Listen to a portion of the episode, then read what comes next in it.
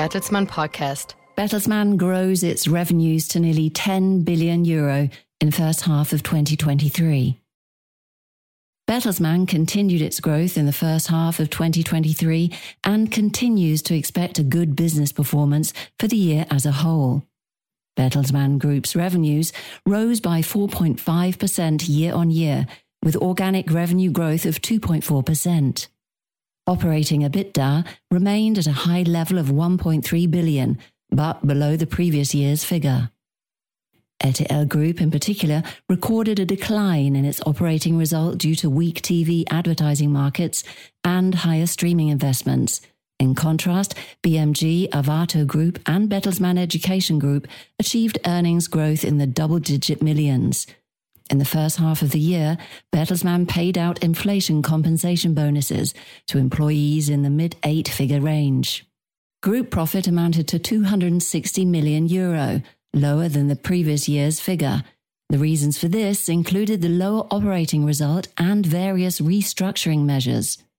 These included the realignment of the publishing division at RTL Germany, the realignment of the US business at Penguin Random House, and the gravure site closures at Bertelsmann Marketing Services.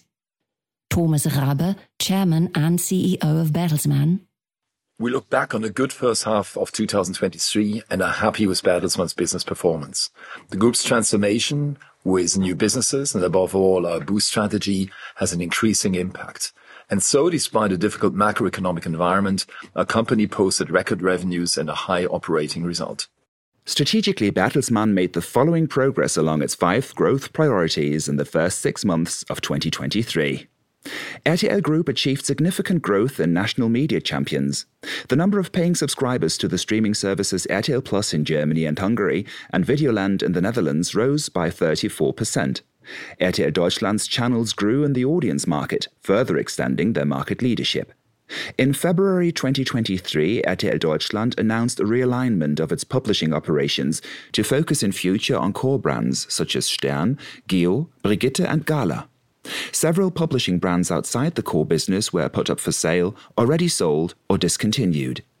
With the extension of the exclusive broadcasting and streaming rights for the UEFA Europa League and the UEFA Europa Conference League, RTL Deutschland has secured attractive sports rights until 2027.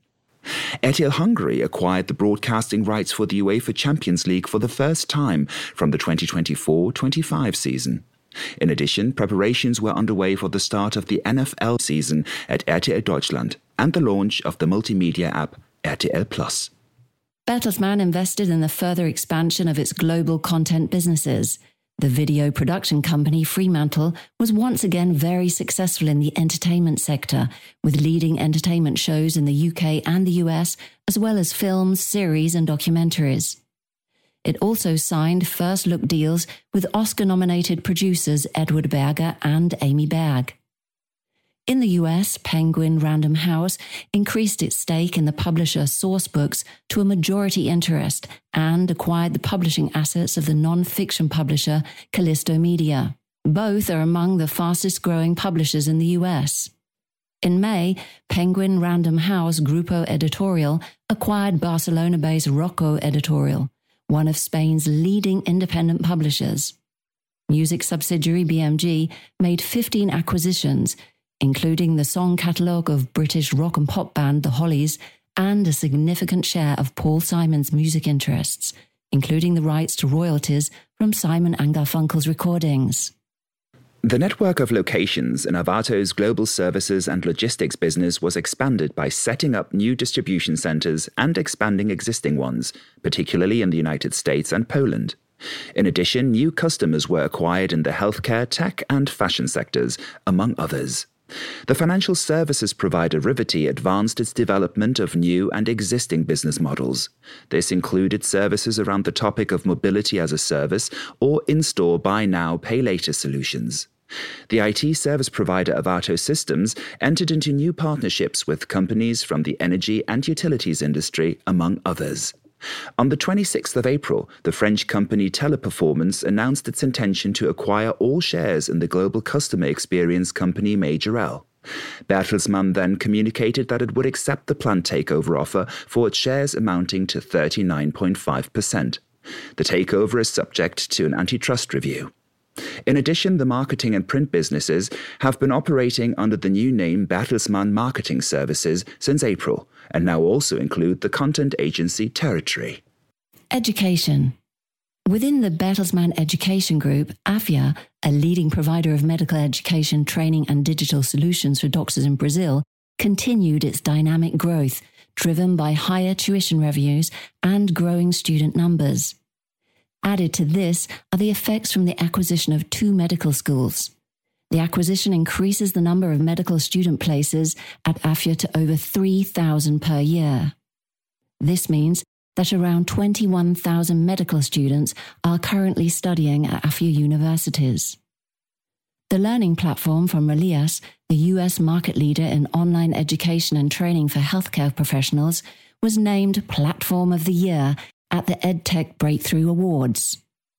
In April, Alliant University, which specializes in psychology, nursing, and teaching programs, opened the new Alliant School of Nursing and Health Sciences in Phoenix, Arizona, in the United States, and launched the new master's degree program in social work. Investments. Bertelsmann Investments, or BI for short, made 18 new and 9 follow on investments in innovative companies and funds during the reporting period. BI has so far invested a total of around 1.7 billion in companies and funds. The active portfolio consisted of 361 investments as of the reporting date. Through the Bertelsmann Next division, BI invested in the healthcare companies Patient 21, deepc, and Lighthouse AI, in order to expand its business activities in the area of digital health. Here, investments and capital commitments of almost 70 million euros have already been made since the start. Rolf Hellermann, Chief Financial Officer of Bertelsmann. Bertelsmann expects a positive overall business performance for the full year. We are sharpening our outlook for 2023 and, before any effects of the planned sale of our Majorel shares, expect revenues to increase moderately while the operating profit is still expected to remain stable. And CEO Thomas Rabe continues. Since 2021, we've already invested 3.3 billion euro in our Boost strategy. We'll continue to implement our Boost plans despite a challenging environment and to invest 5 to 7 billion euro by 2026 to bring Bertelsmann to an even higher level of revenues and earnings. Was the Bertelsmann podcast. Further information can be found under bertelsmann.de and you can follow us on Twitter, Facebook and Instagram.